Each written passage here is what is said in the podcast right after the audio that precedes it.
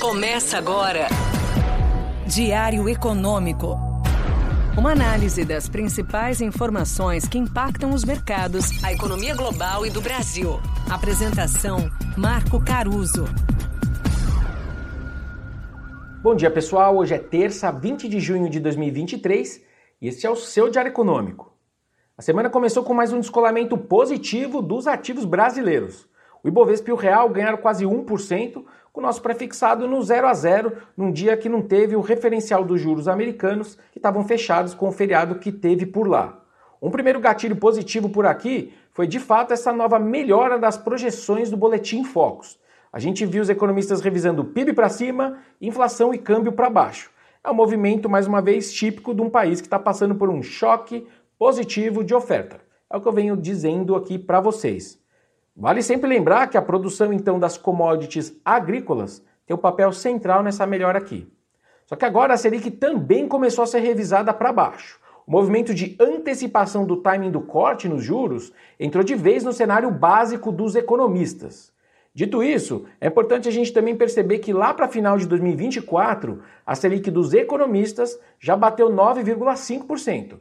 Então ela já está muito próxima da taxa precificada pelo mercado futuro, que bate mínimas ali a 9,38% lá no janeiro 25. Ou seja, bate com aquela ideia que eu trouxe aqui ontem, de que a partir daqui as melhoras, pelo menos no pré-fixado, são mais brigadas, né? Não tem muito prêmio entre a visão dos economistas e o que o mercado está pondo no preço. O que, aliás, pelo jeito, não parece valer para nossa moeda. Outro gatilho positivo de ontem, então, foi a mudança de visão da Goldman Sachs para o nosso real. Num relatório que rodou aí o grupo de WhatsApp o fim de semana todo e foi requentado pela mídia na segunda de manhã, os estrategistas do banco veem o real batendo 4,4 contra o dólar daqui 6 a 12 meses. Os argumentos são os altos juros de sempre, mas também somados a essa melhora nos números macro do Brasil. Quando eu vou para as minhas contas, a grande dificuldade que eu tenho de chegar nesses números muito baixos de câmbio vem principalmente dessa afundada nos preços das commodities. É verdade que a gente está vendendo bastante grão, mas também é verdade que preços nesses patamares baixos de commodities me pressionam o câmbio para cima. Ao mesmo tempo, quando eu olho para o nosso câmbio real efetivo, ou seja, um câmbio que compara a nossa moeda com uma cesta de países que a gente transaciona bens e serviços, a nossa taxa ainda está 6% depreciada. Ela chegou a ficar 25% subvalorizada no pico da pandemia, vem melhorando desde então, mas aí tem ainda esses 6% para melhorar. O câmbio real, na verdade, nunca serviu muito para ganhar dinheiro no curto prazo, mas é uma métrica importante para a gente entender limites e exageros. Enfim, esses 6% então já me parecem razoavelmente justos. Dito isso, dada a velocidade da queda do dólar, a gente sempre tem que parar para reavaliar. E é isso que eu tenho feito recentemente. Até porque todo preço financeiro, como o câmbio, tem uma inércia muito forte, né? Se ele está caindo, ele tende a seguir caindo, e vice-versa.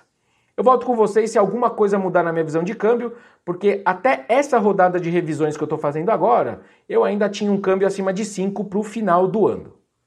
Falando do dia, então, agora, vale acompanhar o resultado do encontro entre o relator do novo arcabouço fiscal no Senado, que é o senador Omar Aziz, com o relator do texto, só que na Câmara, que é o Cláudio Cajado. A ideia deles é buscar um alinhamento sobre possíveis alterações na nova regra que está tramitando, lembrando, no Senado. Se de fato o Senado aprovar eventuais mudanças no texto que veio da Câmara, o texto volta para lá, né, para a Câmara, e acaba então atrasando a aprovação final no Congresso do novo arcabouço fiscal.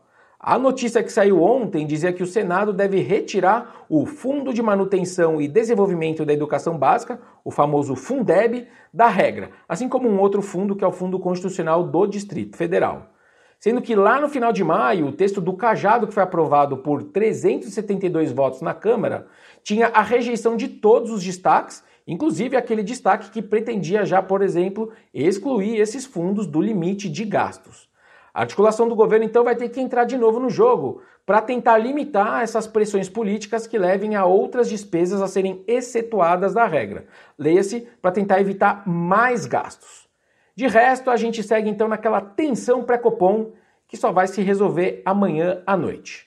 Por hoje é isso, turma. Bom dia, bons negócios e sorte sempre. Você ouviu Diário Econômico. Uma análise das principais informações que impactam os mercados, a economia global e do Brasil. De segunda a sexta, às seis da manhã, no Spotify e YouTube.